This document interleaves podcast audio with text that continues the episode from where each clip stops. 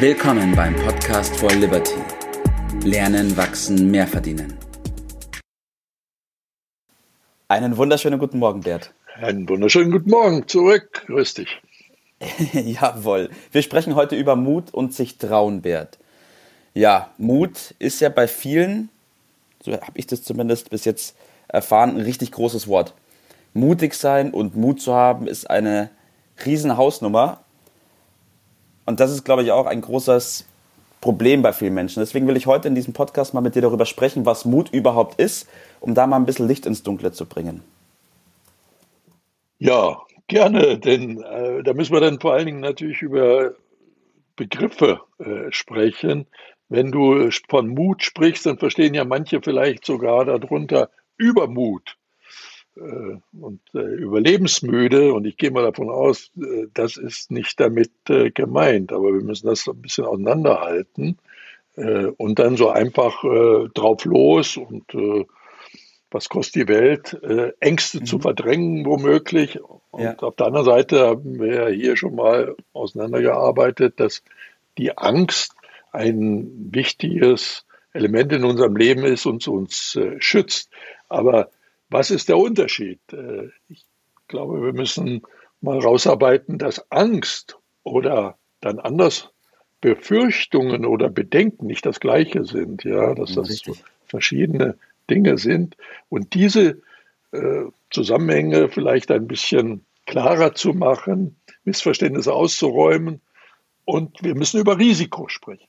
Mhm, mh, Denn meine Beobachtung ist, dass viele, viele, viele Menschen versuchen, Risiken total zu vermeiden. Und äh, darüber will ich gerne mal meine Meinung äh, zu sagen. Sehr gerne, ich bin gespannt. Denn äh, Risiken zu vermeiden, also die Deutschen sind äh, berühmt auf der ganzen Welt dafür, dass sie dazu neigen, möglichst alle Risiken zu versichern. Mhm. Also Deutschland ist das Land mit der höchsten Versicherungsdichte auf der Welt. Die Deutschen versichern offensichtlich alles äh, und sind ganz begeistert davon. Sie geben Geld für Sachen aus, die sie aber auf der anderen Seite nicht ändern können. Denn wenn wir uns vergegenwärtigen, dass das Risiko zum Leben gehört, denn Änderungen gehören bekanntlich zur Evolution, zum Leben schlechthin. Das Leben besteht aus Änderungen. Das ist das Einzige, was sicher ist, ist die Veränderung. Und jede Veränderung bedeutet natürlich empfunden und tatsächlich ein Risiko. Ja. Und wenn man dieses Risiko total vermeiden will, dann müsste man aufhören zu leben. Denn das kann man nicht abschalten.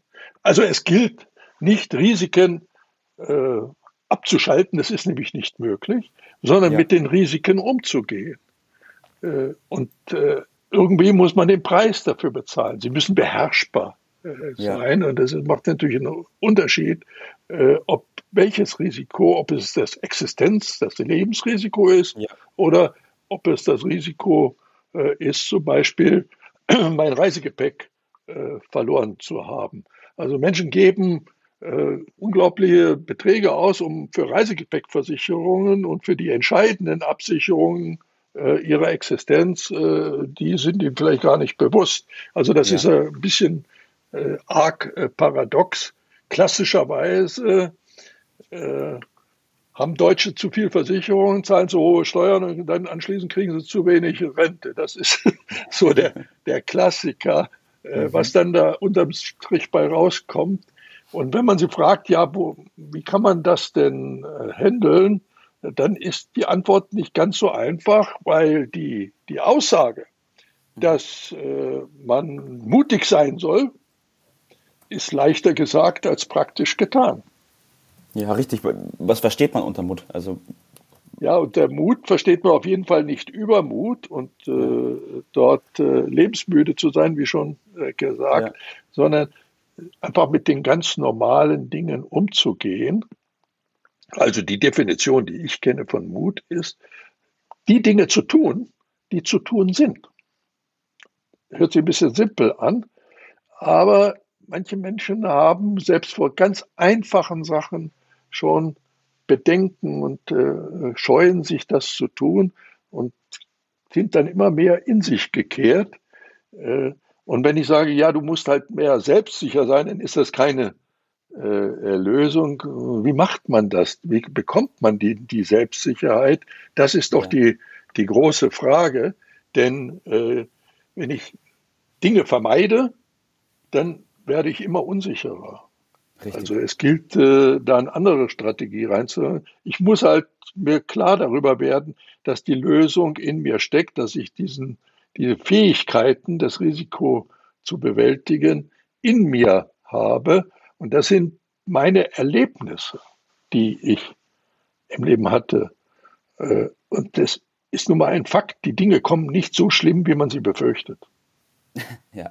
Ja, die kommen immer anders, aber nie so ganz schlimm, wie sie befürchten. Und meine, mein Trick besteht darin, seit vielen Jahren, dass ich mir, wenn unangenehme Dinge auf mich zukommen, wenn ich dort äh, Risiken äh, sehe, dass ich mich intensiv mit der Frage beschäftige, was ist das Schlimmste, was mir passieren kann? Mhm. Also ich habe dir letztens von einer Situation erzählt, wo ich das Risiko eingeschätzt habe, dass das Schlimmste, was mir passieren kann, dass ich 100.000 Euro verliere. Ja. Und mit diesem Gedanken mache ich mich vertraut.